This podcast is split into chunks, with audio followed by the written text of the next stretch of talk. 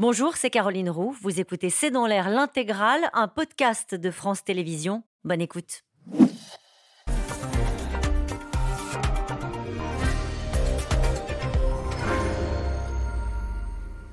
Bonsoir à toutes et à tous. Euh, Jair Bolsonaro va-t-il accepter sa défaite? Le président brésilien n'a toujours pas réagi à l'annonce des résultats très serrés, hein, puisqu'il perd de justesse avec 49,1% des voix. Il perd face à Lula, 50,9%. Lula qui était pourtant donné largement favori dans les sondages.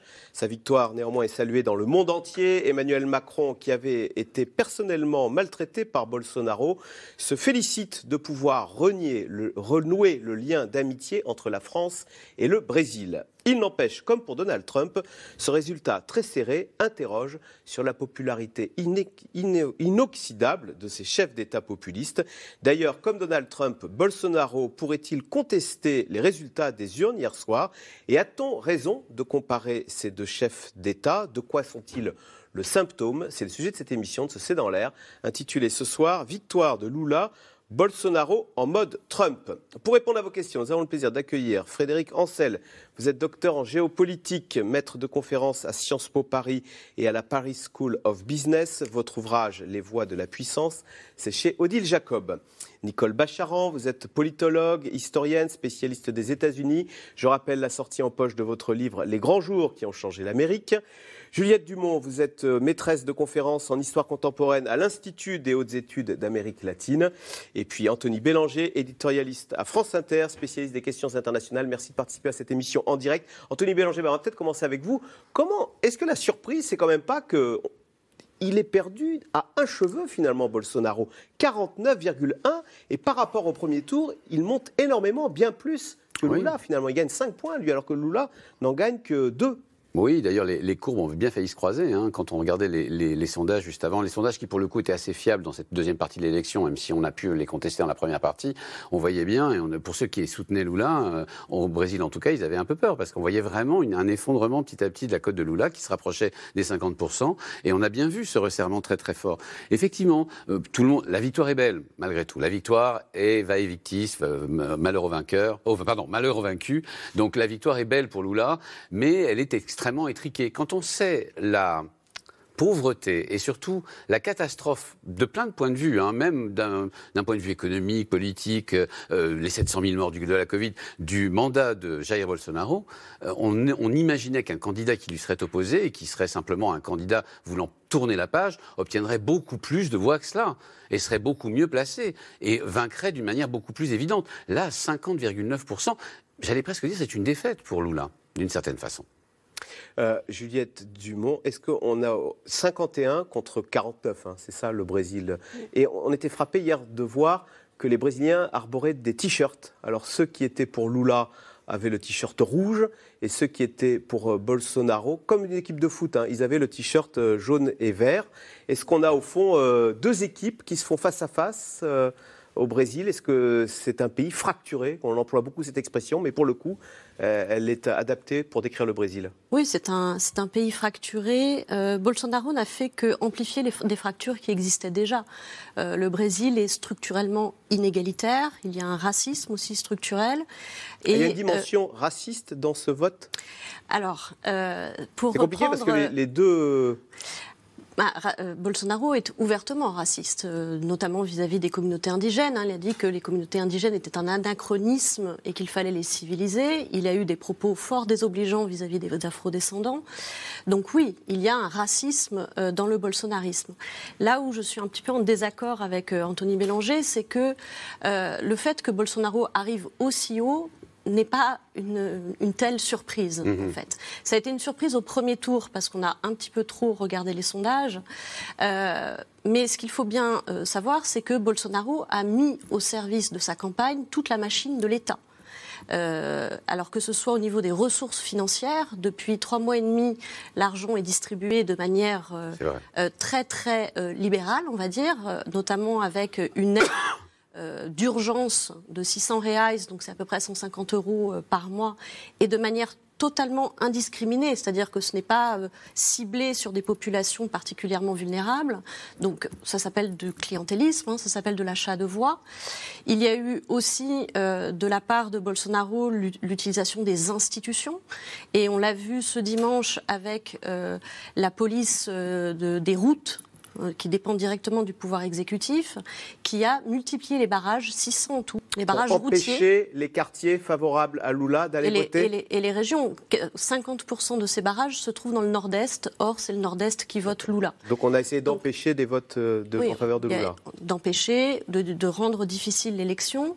Il y a aussi le fait que Bolsonaro a utilisé toutes les tribunes possibles, notamment la commémoration des 200 ans de l'indépendance brésilienne, c'était le 7 décembre dernier, et c'était un discours de campagne qui s'adressait uniquement à ses partisans. Enfin, il ne faut pas mésestimer la puissance de frappe des réseaux numériques d'extrême droite. Et le bolsonarisme est beaucoup plus fort, mais vraiment beaucoup plus fort que toutes les forces progressistes réunies. Donc tout cela fait que, et le climat de violence et de peur qui ont été instaurés depuis quatre ans, font que, oui, on a un Brésil divisé, fracturé et qui vit dans la peur. Les gens n'osaient pas dire pour qui ils mmh, allaient mmh. voter, porter un t-shirt de telle ou telle couleur, souvent le t-shirt plutôt euh, Lula, euh, bah, ça pouvait vous valoir soit des invectives dans le meilleur des cas, soit des agressions physiques. Donc euh, le, résultat mmh, est très serré.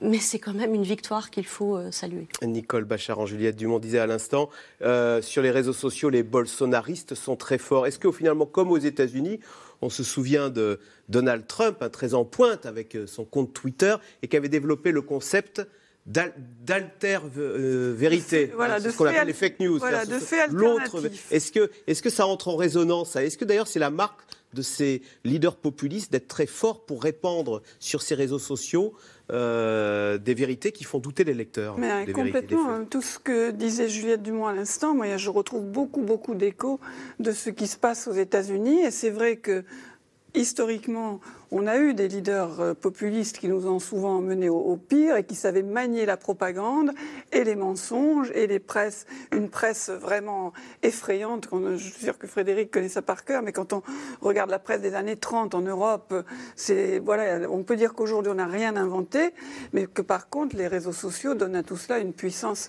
inimaginable et que des personnages comme Trump ou Bolsonaro savent se servir des réseaux sociaux en orfèvre, en ce sens qu'ils sont tout le temps présents. Alors on en parlera peut-être, Trump a un peu plus de mal, mais bon, si on s'interroge un peu sur l'avenir de Twitter, on verra ce que ça donne, puisqu'il a été exclu pendant un certain temps en tout cas.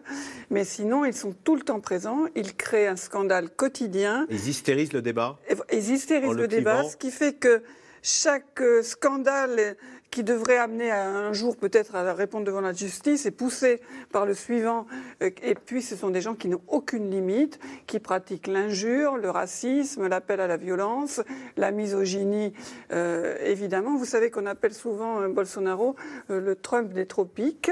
Ça lui plaît beaucoup. Il a authentiquement revendiqué Donald Trump comme son modèle. Il n'empêche, Frédéric Ancel, Jair Bolsonaro, comme le disait Anthony Bélanger, et finalement était à deux doigts d'être réélu au terme d'élections, je cite Joe Biden, libre et équitable et avec un taux d'abstention assez faible, 20% hein, d'abstention. Ce qui veut dire qu'on a beau dire, les Brésiliens ont voté et Joe Biden dit que c'était libre et équitable. C'est juste. Euh, d'abord, je pense que le parti de euh, Lula euh, a pu faire peur. Il a pu faire peur parce que c'est un parti très résolument de gauche. Lui-même est un syndicaliste. Vous avez une partie importante de la société brésilienne qui, qui, pourrait être qualifiée de, bourgeoise, d'industrieuse et qui souhaite le maintien d'un libéralisme bon teint, voire même d'un ultralibéralisme tout à fait agressif. Et de ce point de vue-là, son parti peut faire peur. Par ailleurs, il a des alliés qui sont encore plus à gauche que le parti, euh, que, le parti des travailleurs. Ensuite, euh, cela c'est en négatif, c'est en négatif vis-à-vis évidemment de, Lula. Maintenant, en positif entre guillemets, euh, en faveur de Bolsonaro. Qui peut expliquer son bon score, voilà. Oui, absolument. vous avez un nombre d'évangéliques beaucoup plus important que ces dernières décennies. Je parle sous votre contrôle, mais il y a une lame de fond évangélique au Brésil, d'abord dans le monde entier, notamment en Afrique subsaharienne, aux États-Unis aussi, mais au Brésil plus particulièrement, qui était quand même le grand poumon, pas seulement forestier, mais catholique euh, sur, euh, sur la planète en réalité. Et entre un quart et un tiers des Brésiliens, des 200 millions de Brésiliens, se sont convertis à l'évangélisme en quelques années. Alors, tous les évangéliques n'ont pas voté Bolsonaro, mais entre deux tiers et les trois quarts votaient pour Bolsonaro, qui lui-même d'ailleurs euh, tient des discours euh, hallucinés et, de nature euh, évangélique. Donc je pense que de ce point de vue-là, il y a eu Bolsonaro a, trouvé les mots pour capter, pour séduire ah, cet électorat évangélique. Ah, ah, non, pardon, non seulement les mots, mais, mais l'attitude. Hein, lui-même. Lui-même s'est converti à l'évangélisme. Mais, mais, même son, premier tweet à, minuit hier était un, était un, extrait de la Bible, euh, tout simplement. Donc en fait, il est absolument là-dessus. On ne comprend pas, on ne peut pas comprendre le vote, euh, comment dire, Bolsonaro et l'importance du vote Bolsonaro si l'on ne sait pas qu'au Brésil, effectivement, au moins un tiers de la population, entre 25 et, entre 25 et 35% de la population, est évangélique, qu'elle vole comme un seul homme. Et j'allais même dire, on ne peut pas comprendre. C'est un vote mystique, quoi. C'est un vote, c'est un vote, euh, non, c'est un vote en un seul bloc, politique, extrêmement politique. C'est du christianisme politique, comme on dit de l'islam politique, on dit du christianisme politique, et passablement conservateur, on va, qui fait des dégâts aux États-Unis, qui fait des dégâts au Brésil, ça c'est un avis que je porte, qui fait aussi des dégâts en, en, en comment dire, euh, en Afrique, vous aviez raison de le souligner, au Nigeria notamment, et euh, il n'est pas impossible de, ne pas le, le souligner, c'est très important. C'est même à ce point fondamental. Et il est connoté politiquement, c'est ça Mais bien sûr, il est connoté contre l'avortement, contre les lois sur les homosexuels, contre, contre tout ce qui fait en fait une espèce de progressisme à la Lula. Lula a essayé dans un premier temps, il y a quelques années de ça, de draguer euh, les, évangéliques quand ils étaient moins puissants, notamment par le biais de Marina Silva, qui était elle-même une des candidates, cette fois-ci de gauche, mais représentant une partie du vote évangélique. Cette fois-ci, euh, il et Marina Silva est toujours là, elle fera probablement partie du gouvernement Lula. Elle, elle, elle a réussi à capter dans un petit parti qui s'appelle aider une partie de ces évangéliques. Mais enfin, effectivement, l'énorme majorité des évangéliques volent comme un seul homme. Et ça permet de mieux comprendre le vote Neymar. Neymar est, est évangélique comme beaucoup de joueurs de foot. Alors Neymar soutient euh, Bolsonaro, mais on avait cru comprendre, c'est parce que Bolsonaro lui avait dit avec moi, euh, je t'arrangerai tes problèmes avec le fisc. Oui, c'est toujours très simple de penser comme ça, mais en fait, c'est pas du tout ça. Il est, il est évangélique depuis toujours. Il prie euh, dans l'équipe de, en groupe dans l'équipe de, dans l'équipe de foot euh, du Brésil. son intérêt religieux et fiscal. En tout cas très religieux, très clairement conservateur et religieux. Et il est le représentant parfait de cette jeunesse brésilienne qui vote des quartiers populaires, qui vote, qui est évangélique, organisé en communauté et en église et qui vote conservateur et donc Bolsonaro. Nicole Vacharan oui, alors c'est vrai que Anthony parlait à l'instant du fait que Bolsonaro avait cité un verset, un verset de la Bible. Donc je ne résiste pas au plaisir de vous rapporter le fait que quand Donald Trump, dans un interview, euh, on lui a posé la question quel est votre verset préféré dans la Bible, il a eu peiné à en trouver un. Il a finalement dit œil pour œil, dent pour dent. voilà. Mais au-delà de cela, on sait qu'il va pas du tout à la messe. Euh, non, enfin, euh, vraiment, il s'est reconverti, si j'ose dire, pas officiellement, mais politiquement à cet évangélique extrêmement militant et conservateur, et il a acheté cet électorat qui lui est extrêmement fidèle. C'est l'électorat le plus fidèle de Trump aux États-Unis, avec des juges anti-avortement, avec essentiellement les mesures anti-avortement et en les recevant à la Maison-Blanche, etc. Alors que, euh, vous le savez comme moi, Donald Trump n'a jamais été un parangon de vertu, ni voilà, quelqu'un qui fréquente assidûment les églises ou qui se confesserait euh, comme il devrait peut-être le faire. Juliette Dumont, parce que c'est vrai, on a du mal à comprendre quels sont les ressorts de cette conversion euh, des catholiques à l'évangélisme et pourquoi euh, cet évangélisme est-il à ce point connoté politiquement? Vous avez deux minutes pour un cours d'histoire accéléré. Ah bah non, bah, c'est le principe d'essayer de comprendre. Non, on n'a pas deux minutes, allez-y. Euh, l'évangélisme, c'est un mouvement qui naît aux États-Unis à la fin du 19e siècle et plutôt dans les populations euh, enfin, afro-descendantes qui viennent d'être euh, libérées de l'esclavage. Et cet, évangélisme, au départ, il est hors du monde. C'est-à-dire, c'est l'idée que le monde est corrompu et qu'il faut travailler à son, à son salut. Le pentecôtisme, qui naît au, au, début du XXe siècle, et dans l'idée que l'Esprit Saint se manifeste à tous et que euh, n'importe quel croyant est aussi sacerdote et que notamment eh bien, la euh, réussite individuelle est une manifestation de l'Esprit Saint. Ça, ça va jusqu'aux années 50-60. Dans les années 80, ce qui émerge, c'est le néo-pentecôtisme. Et le néo-pentecôtisme, c'est un virage théologique avec, d'une part, la théologie de la prospérité, Ouais. qui dit qu'effectivement, la réussite individuelle est la preuve que l'on est euh, béni par Dieu. Mais pourquoi ça explose en et, ce moment? et la guerre spirituelle, juste de- parce que c'est très compatible avec le néolibéralisme. Dire, c'est- le- le- ce- cette, cette euh, théologie de la prospérité, elle explique que chaque individu peut réussir, doit réussir dans le monde. Euh, ces, euh, ces églises évangéliques, elles jouent aussi un rôle très important tant aux États-Unis qu'en Amérique latine, mais encore plus en Amérique latine.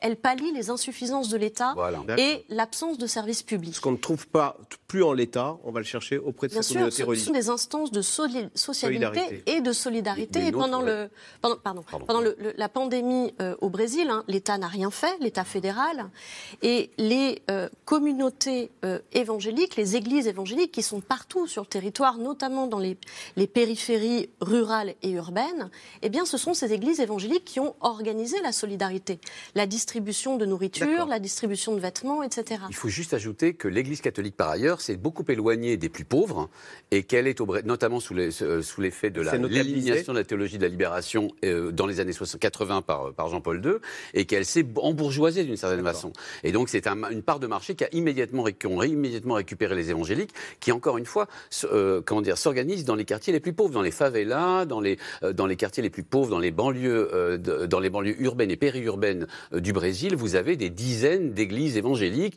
dans des garages, un petit peu partout, qui font communauté, qui font bloc et qui, Qui ont- vote Bolsonaro. et qui votent Bolsonaro. Lula a donc remporté la présidentielle brésilienne d'une très courte tête, euh, seulement 2 millions de voix d'avance. À 77 ans, l'ancien métallo réalise un comeback historique et s'apprête à débuter un troisième mandat après être passé par la case prison. De son côté, Jair Bolsonaro se mure dans le silence. Il n'a toujours pas reconnu sa défaite. Sujet d'Aubry Perrault et Christophe Roquet. Ils ont retenu leur souffle jusqu'au dernier moment.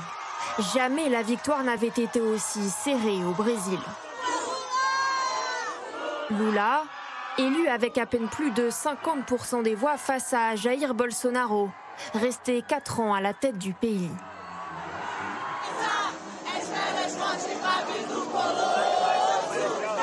Je suis tellement heureux. Merci mon Dieu, ce cauchemar est terminé.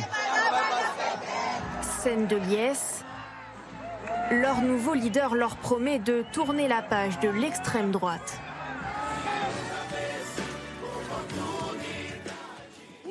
Aujourd'hui, nous disons au monde que le Brésil est de retour, que le Brésil est trop grand pour être relégué à ce triste rôle de paria du monde.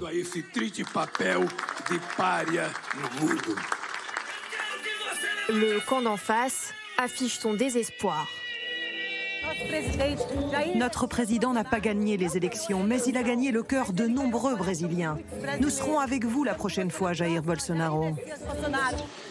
Mais avant de penser au futur, Jair Bolsonaro ne s'est même pas encore prononcé sur le présent. Depuis ces images où il vote hier, l'air confiant, silence radio du perdant.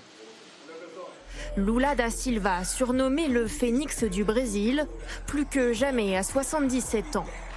L'ancien syndicaliste fondateur du Parti des travailleurs est élu président de 2003 à 2010. Premier chef d'État issu de la classe ouvrière, il quitte le pouvoir encore très populaire.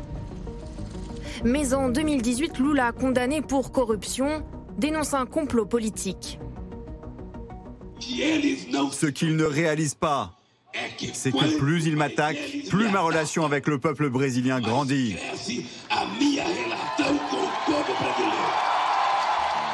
Pendant ce temps-là, le juge qui l'a fait condamner, Sergio Moro, devient ministre de la Justice d'un certain Jair Bolsonaro.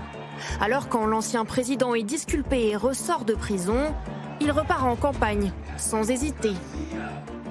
Un duel où les deux candidats osent tous les excès. Vous savez très bien qui est Lula da Silva. Le plus grand voleur de l'histoire du Brésil. Ce fasciste pense que les gens peuvent être traités comme s'ils étaient des ignorants ou du bétail. Plutôt qu'un débat d'idées, les Brésiliens assistent souvent à des échanges d'amabilité. Ex-détenu, traître à la patrie, honte sur toi. S'il vous plaît, mentez-moi. Des joutes verbales sur les plateaux télé, aux scènes de violence physique, dans la rue. Ici, cette députée pro-Bolsonaro sort son arme en public. Là, dans ce restaurant, une bagarre éclate entre les deux camps. Des images que la communauté internationale espère bien ne plus revoir en saluant la victoire de Lula dès l'annonce des résultats. Toutes mes félicitations, cher Lula, pour ton élection qui ouvre une nouvelle page de l'histoire du Brésil.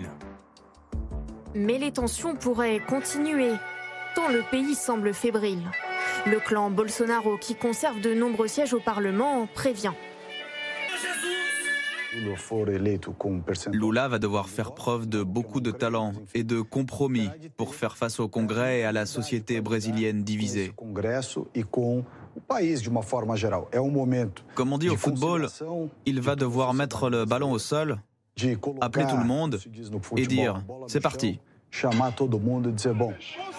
Certains partisans du candidat d'extrême droite n'en sont pas là et refusent encore d'admettre la défaite. C'est une fraude. Et si nous devons faire appel à l'armée, l'armée devra intervenir. Le communisme ne viendra pas au Brésil. Jusqu'où la contestation pourrait-elle aller? Alors que Jair Bolsonaro n'a toujours pas pris la parole, ses partisans ont bloqué aujourd'hui plusieurs axes routiers. Alors, Anthony Bélanger, question téléspectateur. Pourquoi Bolsonaro ne reconnaît-il pas la victoire de Lula? Parce qu'évidemment, on pense à Donald Trump hein, qui avait organisé les, oui, les émeutes du Capitole. Euh, ben Parce que quand on perd le pouvoir, on n'a plus que le pouvoir de nuire. Et que là, c'est exactement ce qu'il est en train d'organiser. Puis ensuite, parce qu'il compte, ses, il compte ses abattis d'une certaine façon. C'est-à-dire, il compte ses partisans, qui, là, qui sont nombreux. Je rappelle quand même qu'il a remporté en grande partie l'élection euh, euh, le, le, l'élection parlementaire, c'est-à-dire qui avait lieu pour le coup en même temps que le, premier tour, avec 99 députés. Il a une large de quoi faire beaucoup de bruit à l'Assemblée. L'Assemblée est de son côté. Voilà, le Congrès. Et il a aussi obtenu des sénateurs et un nombre, un, un nombre considérable de gouverneurs de, de qui sont, je rappelle que le, le Brésil est un État fédéral, hein, comme les États-Unis, euh, et donc en fait, les, et plus de la moitié des États ont voté voilà, Bolsonaro. Ont voté pour lui. Alors avec quelques bonnes surprises du côté de, du côté de Lula, mais enfin quand même. Euh, donc, ce qui signifie que de toute façon, le, un gouvernement Lula sera compliqué à mener et que ça ne se mènera pas à gauche, mais plutôt au centre. Euh, il faut comprendre que ce qu'il fait là, c'est qu'il nuit simplement. Euh, il dit, il a expliqué plusieurs fois qu'il allait peut-être demander à l'armée. Il a, vu, il a vu avec son, avec son vice-président qui est lui-même un militaire. En fait, on sait que l'armée n'interviendra pas. Enfin, ah, je sais pas, militaire échaudé, crâne chaude, ou froide, que vous voulez. Parce que c'était une ont, dictature militaire, on rappelle, en militaire 85, hein. épouvantable, de 64 à 85, une des pires, la pire d'Amérique latine, en, en Amérique latine, en termes de meurtre et en termes de répression. Les militaires ont été chassés du pouvoir, ils ont été sauvés, euh, comment dire, d'une certaine façon, ont été ménagés par les gouvernements qui ont, qui ont suivi. Ils n'ont pas du tout envie de retourner dans cette aventure-là. En tout cas, ce qu'on en sait. Donc en fait, là, pour l'instant, il a le pouvoir de nuire. Il est encore président jusqu'à en janvier, euh, il va attendre, il ménage son, le suspense et, son, et les surprises. Nicole Bachar, le pouvoir de nuire. Bolsonaro donc ne reconnaît pas la victoire de Lula. Je lisais comme Trump, mais il, s'inspire de Trump. D'ailleurs, il revendique au fond une sorte de filiation à Donald Trump. Bolsonaro, c'est un peu son. Il y pense et euh, il se voit une proximité euh, et d'ailleurs, de destin. Ils, ils, se sont vus quand Donald Trump était à la Maison Blanche. Euh, Donald, pardon, Bolsonaro a été reçu en grande pompe à la, à la Maison Blanche, alors que beaucoup d'autres chefs d'État ne, ne l'ont pas été. Euh, Donald Trump l'a également invité chez lui, en, en, Floride, dans son fameux club hôtel de, de Mar-a-Lago, et ils ont souligné à quel point leur point de vue concordait. et c'est vrai que leur point de vue concorde à la fois avec l'utilisation l'utilisation du, vote évangélique, cette espèce de, religiosité qui était vraiment un outil d'accès au pouvoir, euh, la négation des, problèmes climatiques, le, comment dire, la, volonté de baisser les impôts en, en continuation, et euh, en plus, fondamentalement, miner euh, dans la population la confiance dans les élections. Euh, le Brésil est un pays euh, plus compliqué, plus violent que les États-Unis, qui pourtant sont pas en reste en matière de violence, mais miner la confiance des électeurs, c'est ce qui nous a abouti à des situations où Bolsonaro ne reconnaît pas sa défaite pour l'instant, ah. on verra, mais aux États-Unis, vous avez un Donald Trump qui a, bien avant l'élection de 2020, pendant des mois, n'a cessé de dire je vais gagner l'élection. Si je ne la gagne pas, c'est que l'élection sera truquée. Et encore aujourd'hui, il est en train de refaire le match. Il n'a jamais, jamais reconnu sa défaite. Et quand il fait des meetings, il ne manque jamais de dire j'ai gagné deux fois euh, l'élection présidentielle, donc en 2016 et en 2020. Il y a eu, on, s'en souvient des émeutes du, 6 janvier. Il avait peut-être oublié que pour faire un vrai coup d'État, il fallait peut-être justement mettre l'armée dans le coup, ce qui là non plus n'était pas euh, possible. Même quand il a quitté la Maison Blanche, à aucun moment il n'a reconnu euh, sa défaite. Et vous avez aux États-Unis environ 30% des adultes qui pensent que le vrai président, euh, c'est Donald Trump. Et quand on voit aujourd'hui comme Joe Biden se précipite d'une certaine manière pour dire l'élection brésilienne a été euh, euh, carrée, impeccable, fiable, il y, a, il y, a, un écho dans son propre pays. Si les électeurs n'ont plus confiance dans l'acte fondamental de la démocratie, mais même si ça ne suffit pas à faire une vraie démocratie, mais c'est-à-dire la capacité du pays à organiser une élection reconnue par les perdants, quels qu'ils soient, ah comme légitime, la démocratie elle-même est, menacée. Juliette Dumont, c'est là où nos démocraties sont fatiguées quand même. Quand euh, le perdant n'accepte plus les règles du jeu et dit bah c'est pas moi qui ai perdu, c'est l'autre qui m'a volé. Euh, autrefois, les Américains disaient bah voilà c'est mon président, c'est le président de tous les Américains. Maintenant c'est moins le cas. Bah, la, grande euh, similitude entre Trump et Bolsonaro, c'est ce mélange entre un discours constamment séditieux, anti-système, anti-État, anti-institution. Et ce sont deux candidats puis présidents qui ont continué pendant leur mandat à tenir un discours anti-système en disant si je n'arrive pas à faire la politique que j'ai promise durant ma campagne, c'est à cause des institutions, c'est à cause des médias, c'était de l'État profond, etc. Et un mélange donc de discours séditieux et d'ultra-conservatisme. Et ces deux, euh, l'alliance de ces deux choses un peu paradoxales permettent de séduire dans toutes les classes sociales. C'est ça aussi euh, le poser la question pourquoi est-ce qu'on vote encore Bolsonaro après 4 ans, ou même après 4 ans de Trump et une crise sanitaire qui a été dévastatrice aux États-Unis? Eh bien, c'est qu'ils arrivent, ces deux, euh, ces deux hommes et leur, euh, leur courant, eh bien, à créer d'abord une autre réalité, et on revient à ce que vous disiez euh, tout à l'heure, et à créer des repères alternatifs. Et les institutions font partie d'une réalité qu'ils méprise totalement. Et ce n'est même plus du mensonge. Là, quand Lula répond à Bolsonaro, arrêtez de mentir. Mais en fait, à ce stade-là, c'est plus du mensonge. Il n'y a plus de, euh, d'engagement vis-à-vis de la vérité. Et, c'est vraiment une autre vérité. Et, en fait, dans un, dans un monde, si je termine juste, mais dans un monde, pourquoi on a deux démocraties grandes, importantes, comme les États-Unis et le Brésil, qui euh, donnent le pouvoir à ce type d'hommes? Euh, c'est que notre monde est quand même foncièrement inquiétant. Entre la crise climatique, la crise internationale, les possibles crises économiques, la crise sociale et l'absence de projets progressistes vers le futur, on, a du mal hein, à se projeter vers le futur, ce sont des courants qui proposent une rupture, parce que la rupture, on sait tous qu'à un moment donné, il faut qu'elle ait lieu, mais ce ne sont pas les forces progressistes qui s'en emparent. Frédéric Ancel, quand on entend tout ça, on souhaite bonne chance à Lula, parce qu'il il, va prendre les rênes d'un pays ultra divisé. Et puis, contrairement à il y a 20 ans, je me souviens, il y a 20 ans, on parlait du Brésil, c'était les briques. Brésil, Russie, Inde, Chine, c'était les pays en pleine croissance économique qui, s'enrichissaient, etc. Là, c'est plus du tout pareil. Donc, euh, un pays divisé et une situation économique qui est bien plus compliqué dans le monde entier, et notamment au Brésil. Oui, divisé à l'intérieur, on, l'a dit, le Brésil de euh, Lula, il y a 15-20 ans, avait, avait une véritable ligne euh, politique, stratégique. On se souvient que le Brésil avait tenté euh, d'intervenir dans les questions nucléaires sur l'Iran. il participait à toutes les instances internationales, et c'est un pays qui montait en puissance de ce point de vue-là, qui montait en puissance aussi sur le plan économique, qui avait une vision d'une stratégie africaine également. Et là, avec Bolsonaro, manifestement, ça a été extrêmement compliqué de voir quoi que ce soit d'un petit peu cohérent. Alors ça, c'est le premier point. Le deuxième point, il y a une telle instrumentalisation de la religion dont on parlait il y a un instant, une telle, modification, un tel rejet des, référents réelle, de la réalité des faits, effectivement, de la part de la vraisemblable opposition, maintenant de, Bolsonaro, qu'effectivement on peut craindre pour la démocratie, avec quand même une nuance, ça a été rappelé par Anthony tout à l'heure, les militaires en 85-86, avec Tancredo Neves qui a fait, le, qui a fait le, le, lien avec la démocratie, ont abandonné leur, leur, volonté, en tout cas provisoirement, j'espère que c'est très durable, de, euh, tenir, le, de, de, tenir le pays, euh, avec euh, tout de même, me semble-t-il, une extension de ce schéma. Je veux dire par là qu'on peut ramener dans le schéma qu'on vient, de, qu'on vient de voir des gens comme Poutine, des gens comme Erdogan, Poutine qui surinstrumentalise la religion aussi, alors pas l'État, parce que l'État c'est lui, à la limite il l'a il a confisqué. En revanche, c'est pas non plus un pilier d'église,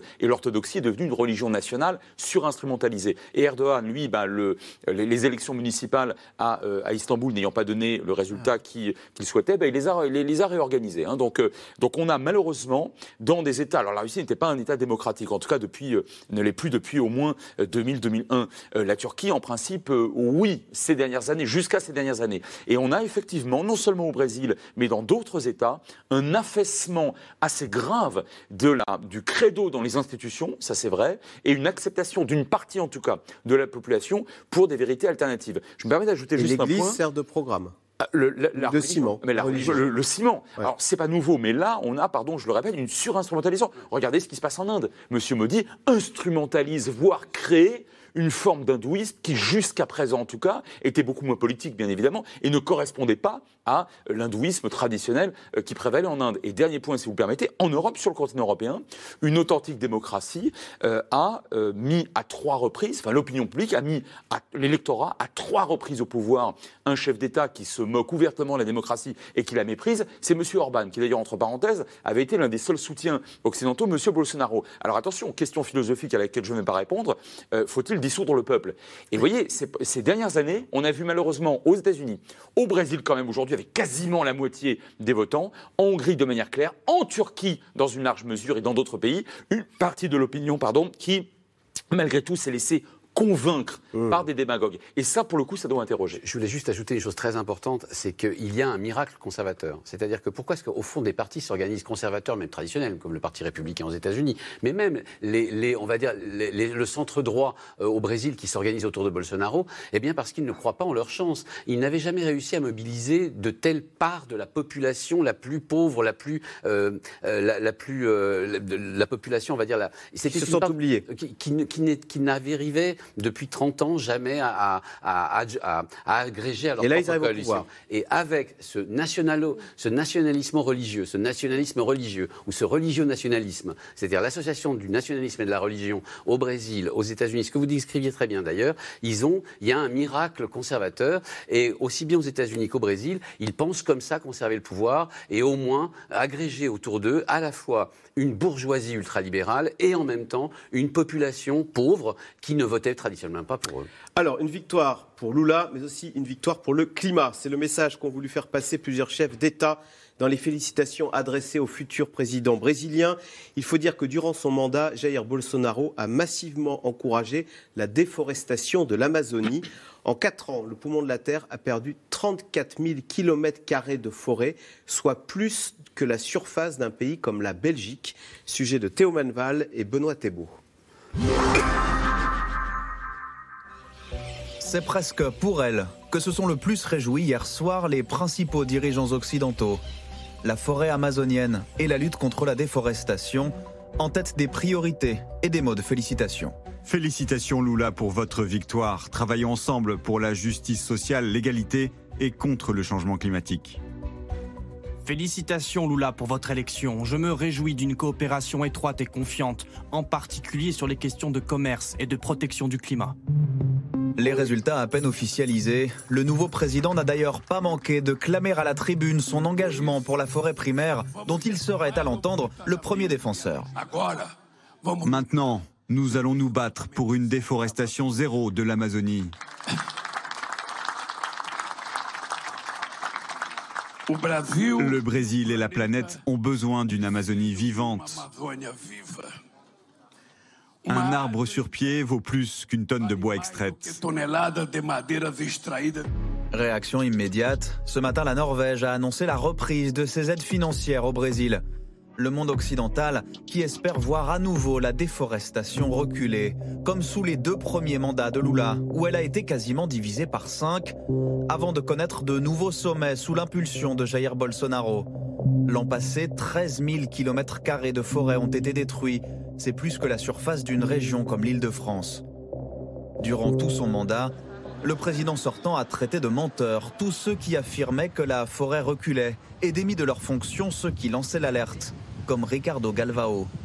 Ce physicien dirigeait l'institut qui cartographie par satellite l'état de la forêt. On envoyait plus de 15 messages d'alerte par jour au gouvernement sur les destructions dans les réserves nationales de l'État du Pará. Il coupait l'équivalent de 20 hectares d'arbres toutes les heures. Si ça continue, les conséquences pour l'Amérique du Sud risquent d'être catastrophiques, car l'Amazonie est responsable du régime de pluie de tout le continent. Des conséquences irréversibles pour le continent et pour toute la planète. C'était aussi ému la communauté internationale lors des gigantesques incendies il y a trois ans.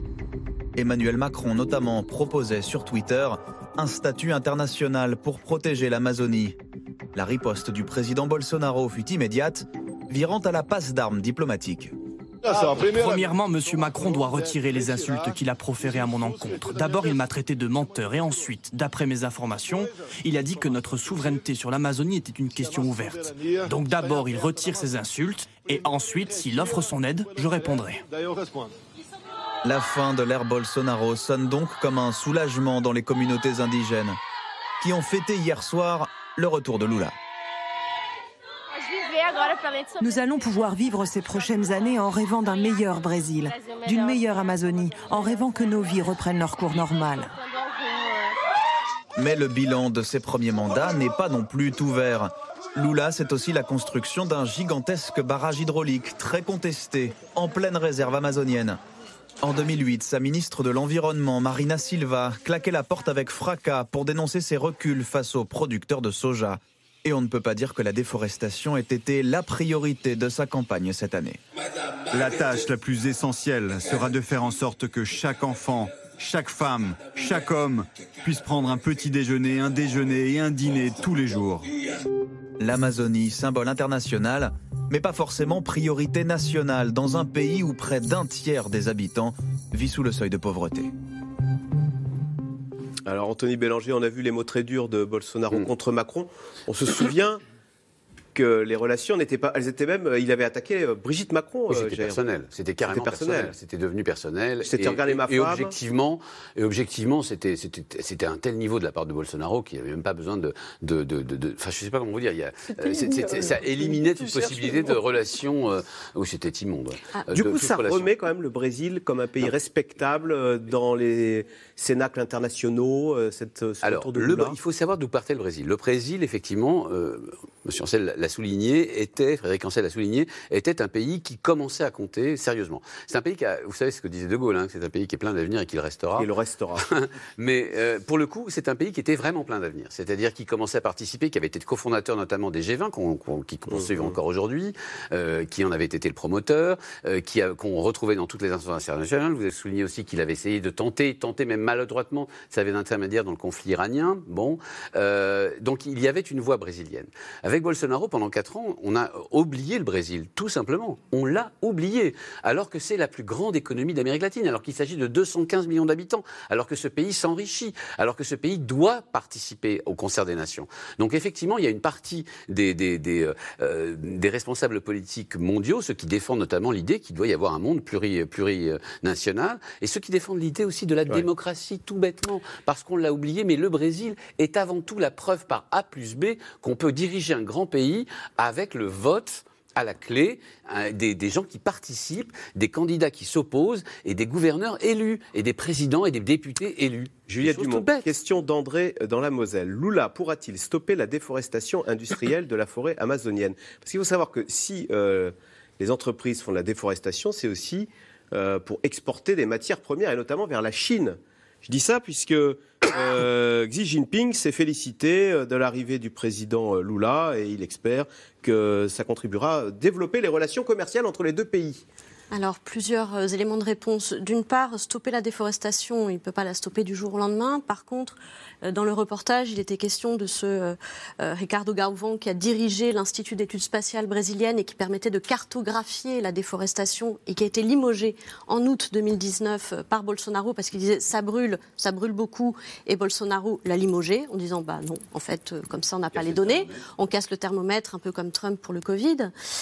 donc c'est de tous les organismes fédéraux qui sont chargés de veiller à la protection de l'environnement, à la protection euh, des peuples indigènes euh, en Amazonie et ailleurs, parce qu'on ne parle que de l'Amazonie, mais il y a des écosystèmes très importants, le Mato Grosso, la Mata qui sont aussi dévastés euh, depuis 4 ans.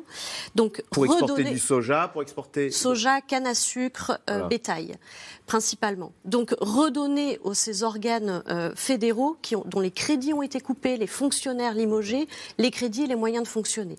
La deuxième chose, ça va être évidemment de négocier avec l'agrobusiness, et ça c'est compliqué, puisqu'on l'a vu, un tiers des euh, Brésiliens euh, sont dans la faim, et par ailleurs, les principales recettes de l'État brésilien, c'est les taxes sur les exportations. Donc il va falloir trouver d'autres recettes. La troisième chose, on en discutait euh, euh, pendant le reportage, ben, ça va être aussi les partenaires commerciaux du Brésil. Il y a la Chine, mais il y a aussi l'Union européenne. Et l'Union européenne, euh, la Commission européenne, le 18 octobre, a enterré le rapport préconisant de cesser la vente, notamment au Brésil, des pesticides qui sont interdits en Union européenne pour atteinte à la santé et à l'environnement et on va continuer d'en vendre au Brésil. C'est 80 000 tonnes de pesticides interdits depuis une quinzaine d'années en Europe qui continuent à être vendus au Brésil. Donc le discours sur il faut sauver l'Amazonie et des chefs d'État, notamment allemands mais aussi français, qui se réjouissent, il va falloir être un petit peu cohérent. Et c'est ce à quoi a appelé Lula hier dans son discours lorsqu'il a dit nous allons rétablir les pleines relations historiques avec les États-Unis et l'Union européenne, notamment pour les relations commerciales, mais nous voulons des accords qui ne fassent plus du Brésil seulement un producteur et un exportateur de matières premières et qui ne, qui ne détruisent pas l'environnement mmh. et qui ne, détruisent, qui ne fassent pas du Brésil une économie dépendante du cours des matières premières. Nicole Bachar, c'est un autre point commun entre Bolsonaro et Trump. D'ailleurs, il faudrait expliquer pourquoi ils ont autant de points communs. C'est ce climato-scepticisme et cette, peu d'égards vis-à-vis euh, des considérations environnementales et de la forêt amazonienne ou du, bon charbon du Dakota. Euh, voilà, euh, exactement. Trump. Non, mais c'est tout à fait, tout à fait similaire. Alors les conditions de chaque pays euh, sont, différentes, mais l'indifférence, pour le coup, euh, l'indifférence au, problème climatique, le nationalisme, le chacun pour soi, le j'en ai rien à faire des autres et du reste du monde, ils l'ont, ils l'ont vraiment en, commun. Et c'est vrai que du côté des États-Unis, on est dans une situation épuisante, j'ai envie de dire. Vous vous souvenez de Barack Obama rejoignant l'accord de Paris, s'investissant réellement à travers des mesures, des lois, des, règlements à l'intérieur des États-Unis pour tenir les engagements de l'accord de Paris. Donald Trump s'est retiré de cet accord, son administration a défait tout ce qu'elle a pu défaire des engagements et des investissements d'Obama. Biden est arrivé derrière, il a retourné dans l'accord de Paris, il a essayé de rétablir beaucoup de mesures et d'ailleurs il a eu il y a quelques mois un, véritable succès législatif en matière d'investissement dans les énergies renouvelables et dans, dans la lutte contre le réchauffement climatique. Et là, les républicains qui espèrent reprendre le Congrès donc dans, dans 15 jours promettent de redéfaire tout ce qui a pu être fait en faveur du climat. Donc cette espèce d'incohérence, ça, ça pâtit euh, évidemment, euh, les États-Unis en pâtissent. On voit les sorts de la Floride, de la Californie, etc. Mais le reste du monde euh, est suspendu à ça. Mais Frédéric Ancel, est-ce que les relations internationales vont forcément s'améliorer avec Lula? Je pense notamment au sujet du moment, à l'Ukraine et à la Russie. On sait que Lula, il a renvoyé dos à dos Poutine et Zelensky et il a refusé de voter les sanctions contre Poutine, estimant que bah, Poutine, c'était peut-être quelqu'un qui avait ses raisons. Alors d'abord, comme une partie des, pays du Sud, partie assez importante. Hein. Il y a eu une bonne cinquantaine d'États qui se sont abstenus. Bon, une fois, deux fois, trois fois. Le Brésil, mais parmi notamment les États africains qui sont abstenus. Alors, vous avez plusieurs euh, variables explicatives. D'abord, on était quand même en campagne électorale. Euh, donc, une grande partie des, Brésiliens ne, ne, souhaitent pas, comme d'ailleurs des Européens, et plus l'hiver approche, plus on va voir ce phénomène-là, ne souhaitent pas subir d'une manière ou d'une autre quelque chose qui ne les concerne absolument pas. En tout cas, c'est leur représentation. Ils en sont et de fait géographiquement extrêmement loin. Ça, c'est la première chose. La deuxième chose, euh, on, vole souvent au secours de la victoire, hein. rarement au secours de la défaite. On attend de voir. Et beaucoup de chancelleries ont attendu les premiers mois de voir vers quoi où allait pencher la vraisemblable victoire. Et ça a été notamment vrai pour un certain nombre d'États africains qui maintenant, bah, du coup, euh, sont un peu plus sévères vis-à-vis de la Russie. Ça, c'est le, deuxième point. Et enfin, le troisième, sur les questions euh, liées à, alors pas seulement à l'Ukraine et à la Russie, mais, au climat et, aux énergies, euh, je voudrais mentionner ce qui a été fait il y a, il y a un instant par Madame. les Européens ne sont pas tout blanc-bleu, comme dirait l'autre, et notamment nos amis allemands. Alors, ils se réjouissent, et c'est formidable, de l'élection de Lula, parce qu'effectivement, il y aura sans doute moins de déforestation, les Allemands font du charbon de manière catastrophique. Bon, et ça, c'est au cœur de, euh, de, l'Europe, et ils en font davantage encore du fait de la crise euh, euh, enfin, russo-ukrainienne. Donc on a beau ah, dénoncer la déforestation en Amazonie, quand soi-même on rouvre des centrales à charbon. Alors soi-même, en tout cas, une partie des, Européens. Donc ça, c'est quelque chose que les Brésiliens ne peuvent pas entendre. Si vous voulez, d'abord, effectivement, il y a une souveraineté nationale étatique qui est extrêmement claire. Cette partie de la forêt amazonienne, alors elle n'existe pas que au Brésil. Je rappelle d'abord qu'une partie du territoire français est, se, situe sur le, plateau amazonien, c'est la Guyane. Hein. Ah Donc ça, c'est ah extrêmement important. Donc, euh, et on a une longue frontière avec le Brésil, j'aimerais quand même le, rappeler. Euh, après, euh, les Brésiliens sont souverains, mais avec quelqu'un, une personnalité comme Lula, il sera possible, je ne dis pas que ça va être facile, il sera possible de discuter, de proposer des deals, par exemple, des accords et des aides peut-être même du FMI, de l'Union européenne, d'autres institutions internationales, en échange d'une moindre déforestation. Ça, c'est tout peut se discuter. Avec Bolsonaro, c'était manifestement impossible. Alors, toujours sur le continent américain, mais plus au nord cette fois, dans huit jours, une autre bataille électorale majeure aura lieu aux États-Unis, puisque les Américains vont voter pour les élections de mi-mandat, c'est ce qu'on appelle les midterms, un scrutin décisif dans un pays là encore très divisé et qui pourrait coûter sa majorité au Congrès à Joe Biden et raviver les ambitions personnelles d'un certain Donald Trump, sujet de Laura Rado et Nicolas Baudry-Dasson.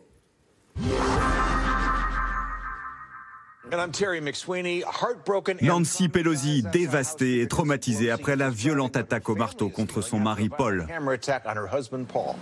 Dans la nuit de jeudi à vendredi, un homme s'introduit au domicile de Nancy Pelosi, alors absente, et frappe son mari à coups de marteau. Un acte prémédité selon la police. Ce n'était pas un hasard, c'était intentionnel qui visait la présidente démocrate de la Chambre des représentants, troisième personnage de l'État, candidate à sa réélection. Une violente agression qui illustre un climat de haine entretenu par le camp adverse pour Joe Biden. C'est un acte ignoble. Et cela n'a pas sa place aux États-Unis.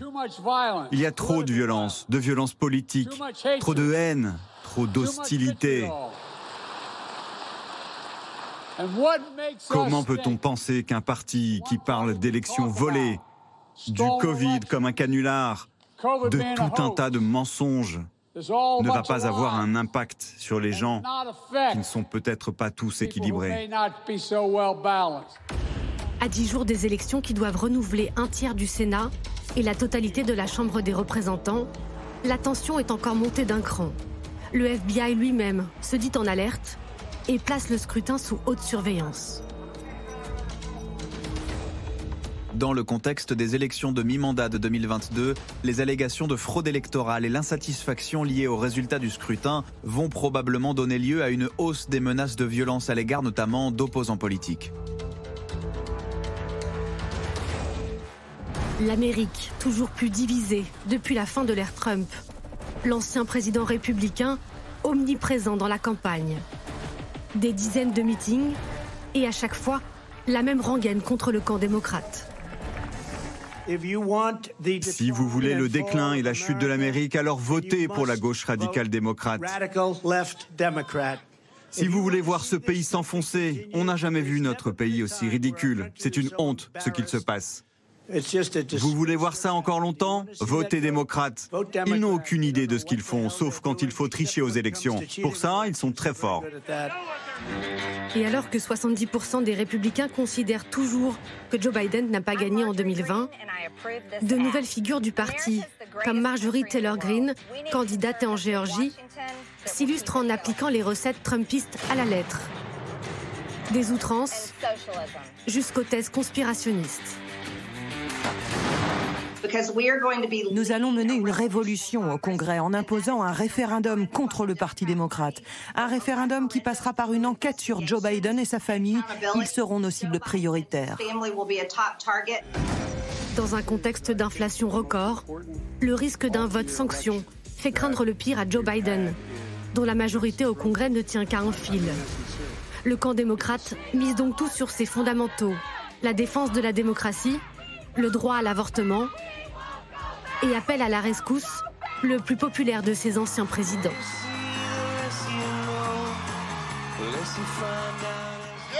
C'est bon d'être de retour en Géorgie. Qui va se battre pour vos libertés? Ces gens du Parti républicain, ces politiciens, ces juges qui pensent qu'ils peuvent décider quand vous construisez une famille, combien d'enfants vous avez, qui vous épousez, qui vous aimez, ne les sifflez pas, allez voter. Avec l'élection présidentielle de 2024 en ligne de mire, Joe Biden et Donald Trump pourraient bien décider de jouer le match retour. Le président sortant serait alors âgé de 82 ans. Son adversaire, lui, aura 78 ans. Euh, Anthony Bélanger, question téléspectateur justement. Les États-Unis et le Brésil ont porté au pouvoir un candidat très âgé, euh, donc Joe Biden 79 ans, Lula 77. Quelle différence entre Biden et Lula? Euh, Le système politique d'une part et d'autre part la différence de l'âge médian. C'est-à-dire les États-Unis sont quand même un pays qui qui vieillit, hein, qui a un âge médian, je crois, aux alentours de 40 ans, alors que le Brésil, lui, est un pays très jeune, avec un âge médian de 25 ans. Je veux dire que ce sont deux gérontocraties, on peut les appeler comme ça, d'une certaine façon, quand on n'est pas capable de, susciter un candidat qui est moins de qui est 77 ans, puisque les deux ont exactement le même âge. Hein. Euh, bah, on, est, on a, y a on a d'abord un problème de candidature. Quand je dis le système politique, c'est parce que le système américain est bipartite, donc il est vraiment euh, focalisé sur le parti républicain, le parti démocrate, et ça peut créer du coup, euh, comment dire, euh, une focalisation particulièrement violente. Alors que le Brésil ne se gouverne au centre de toute façon. C'est-à-dire que Lula euh, n'a pas la majorité au Parlement, devra, euh, dans, sa, dans sa coalition, il y a 10 partis, il devra, avec ses 80 députés de 10 partis, augmenter le nombre de, ministres de 40% pour que tout le monde puisse rentrer, et par ailleurs devra négocier avec des partis de, centre droit et gauche qui forment le marais du, du Parlement brésilien. J'allais presque dire, c'est presque plus démocratique de cette façon. En tout cas, ça ressemble plus à l'Europe. Nicole Bachar, en tous les cas, on voit comment Donald Trump continue de hanter la vie politique américaine. On apprend là cet après-midi, et c'est un push, que alors il, il fait appel à la Cour suprême parce qu'il refuse de montrer euh, sa fiche ses feuilles d'impôt. Mais néanmoins, on a l'impression, et on sait que Donald Trump, rien ne l'atteint, qu'il a toujours ses fans, un déboulon, il est insubmersible de ce point de vue. L'affaire des feuilles d'impôt, déjà les présidents, les candidats traditionnellement, ce n'est pas obligatoire, mais tous montrent leur, leur, feuille d'impôt. Il a toujours refusé de le faire. À un moment, il a été dit qu'il avait payé 800 euros d'impôts euh, dans, une année toute, euh, toute récente. Il a dit ben oui, c'est parce que je suis malin. Voilà, bon, dont acte. Mais là, dans, l'immédiat, c'est parce que aujourd'hui même débute à, New York euh, un procès sur ces pratiques, la pratique de sa société, donc Trump Company, pour fraude bancaire et fraude fiscale. Euh, ben, on lui demande ses feuilles d'impôt, il ne veut pas les montrer, il va à la Cour suprême, et la Cour suprême aura en fait à trancher non pas sur les impôts de Donald Trump, mais sur le privilège de l'exécutif, l'immunité d'un ancien président. Donc on verra, avec une Cour suprême quand même très conservatrice, dans, quel sens ça va aller? Mais donc il y a l'affaire euh, des impôts et des banques à New York, il y a l'affaire des archives nationales où il a retenu des, documents qui, affectent la sécurité nationale, il y a les de 6 janvier, il y a une affaire de viol, enfin vous voyez, je, pense que j'en oublie euh, certainement, mais vous avez 30% euh, à peu près de l'électorat américain qui lui est fidèle, quoi qu'il arrive. Et je voudrais dire juste un mot sur la, euh, l'élu de Géorgie qu'on a vu sur son pick-up en train de tirer contre le socialisme. Elle est très emblématique de ce qui se passe au sein du Parti républicain parce que cette femme a été élue en 2020 en étant archi pro-Trump et même au-delà. Ça a fait sa fortune en Géorgie. Quand elle est arrivée au Congrès, elle est tellement extrémiste et tellement dans le complotisme qu'elle a été mise de côté par le Parti républicain. Elle a perdu sa place notamment dans les différentes mm, mm. commissions. Aujourd'hui, elle est au milieu du Parti républicain et elle va être ah. réélue et elle revendique de devenir le numéro 2 de la Chambre des représentants si effectivement les républicains euh, l'emportent. Donc on voit que la, Trump non seulement veut revenir, mais il a fait des petits. Mais, justement, Frédéric Ancel, est-ce que ce grand parti républicain euh, se livre à une fuite en avant Trumpiste comme ça? Il n'y a, pas de garde-fou? Complètement. Mais je, pense que la tragédie en fait américaine, au-delà de la personnalité de Trump et du complotisme qu'il réussit à, à, charrier, qu'il illustre, et son euh, Covid, euh, scepticisme ou négationnisme, etc., tout ses outrances, son absence de travail sérieux, au-delà de ça, on a affaire à un parti républicain qui n'est plus du tout celui d'Eisenhower, de Reagan, même de Bush père, peut-être même de Bush fils. C'est-à-dire que euh, aller au secours, comme je le disais, de la victoire et suivre une locomotive, même si franchement elle n'est pas géniale, parce qu'elle va vous permettre de gagner, de remporter une élection. Franchement, ça n'aurait pas été la première fois dans une démocratie. Mais là, on a affaire à un parti républicain dont une partie importante des élus, mais également des simples militants et sympathisants, continue de suivre Trump. C'est ça qui est terrible. Et de ce point de vue-là, je pense qu'il y a effectivement un affaissement grave de la démocratie américaine, parce que comme ça a été très bien rappelé euh, tout à l'heure, il y a quand même un, bipartisme très important. Et le Parti républicain, c'est quand même bah, l'un des deux piliers de la démocratie américaine, en termes, en tout cas, euh, en termes électoraux. Allez, tout de suite, on revient à vos questions. Alors, c'est Virginie dans le Vaucluse. Qui est donné gagnant aux prochaines élections de mi-mandat aux États-Unis, le camp républicain ou démocrate? Alors, Nicole Bacharan, c'est mardi prochain. Hein ben, c'est mardi prochain et les sondeurs deviennent fous. Un jour, ils vous disent ce sont les uns, le lendemain, ce sont les autres.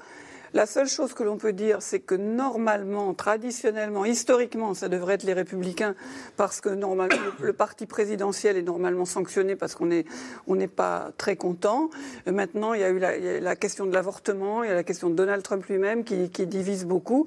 Et raisonnablement, on peut se dire qu'on aura une majorité très courte dans un sens ou dans l'autre, mais c'est vraiment impossible de dire qui va gagner conversation qui est quand même, qui porte beaucoup sur l'inflation, et sur la criminalité et, sur l'immigration. Et ça, ça favorise plutôt les républicains. On a revu euh, Joe Biden.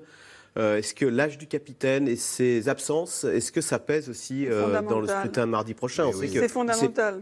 Il est, je n'irai pas du tout dire qu'il n'a plus ses facultés, mais on voit que c'est un homme vraiment fatigué et qu'il n'incarne pas l'avenir. Et vous avez une majorité d'électeurs démocrates qui souhaitent qu'il ne se représente pas pour des, pour des raisons euh, évidentes. Et ce qui a été tout à fait remarquable dans, dans la campagne qui va se terminer donc euh, mardi euh, prochain, c'est que les candidats démocrates ne souhaitent pas que, ah que Joe Biden vienne dans les meetings.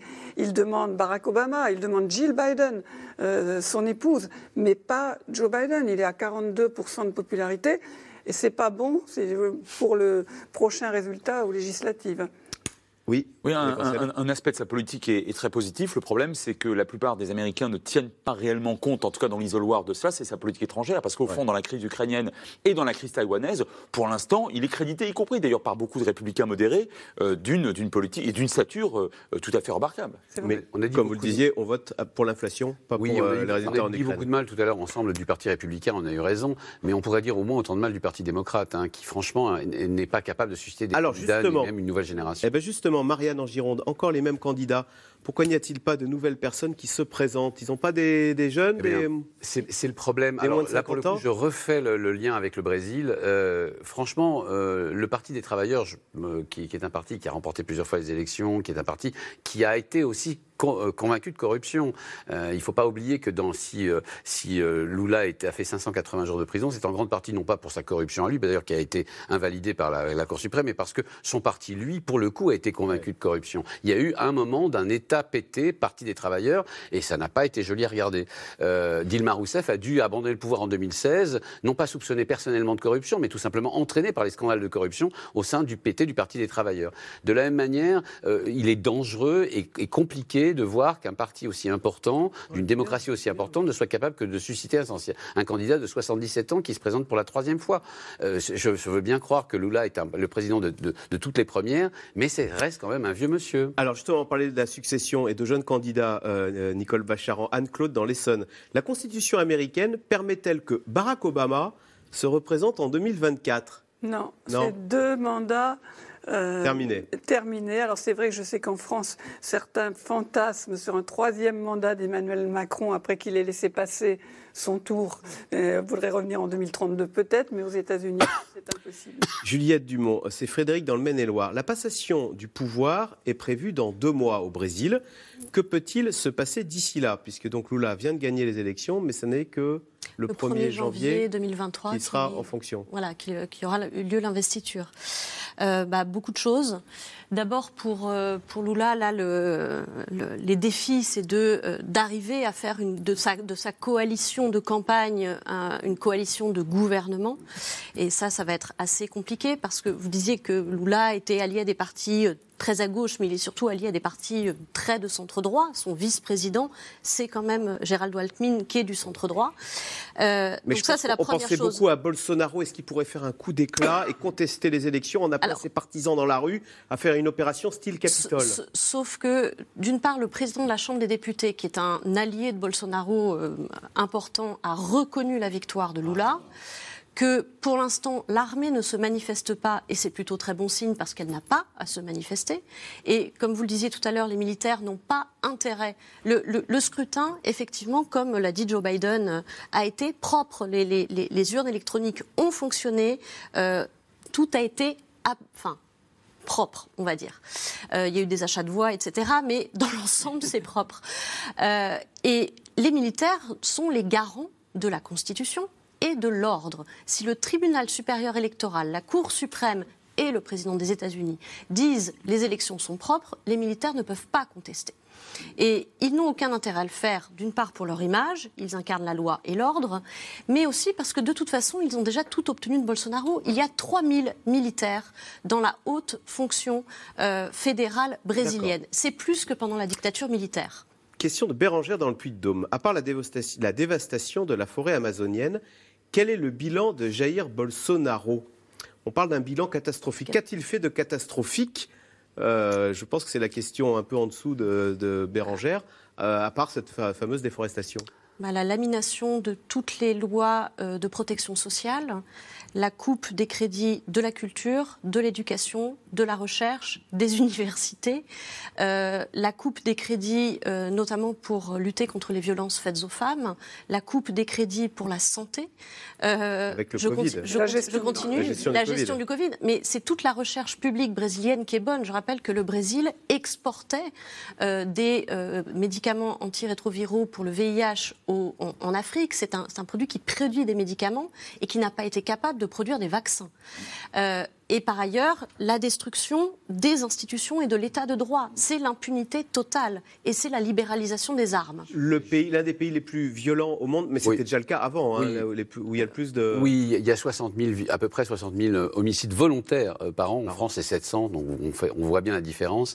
Et la France n'est pas mille fois euh, plus, petite. plus petite que le Brésil, ou 100 fois plus petite que le Brésil. Euh, moi, j'insisterai sur, sur, les, sur les Amérindiens, parce que c'est vraiment la partie, c'est vraiment euh, s'attaquer aux Amérindiens en Brésil, c'est-à-dire s'attaquer aux institutions qui les protègent, aux terres qui, qui, leur sont attribuées, aux gens qui, sont, qui travaillent autour. C'est vraiment à la fois symbolique et particulièrement, euh, euh, j'allais dire dégueulasse, mais enfin, particulièrement ah bah, violent, particulièrement difficile. Or, c'est vraiment un, un, de ces points saillants il a vraiment décidé de s'attaquer bille en tête pour des intérêts économiques, mais aussi pour des intérêts symboliques aux Amérindiens. C'était C'est dans l'air, un podcast de France Télévisions. Alors s'il vous a plu, n'hésitez pas à vous abonner. Vous pouvez également retrouver les replays de C'est dans l'air en vidéo sur France.tv.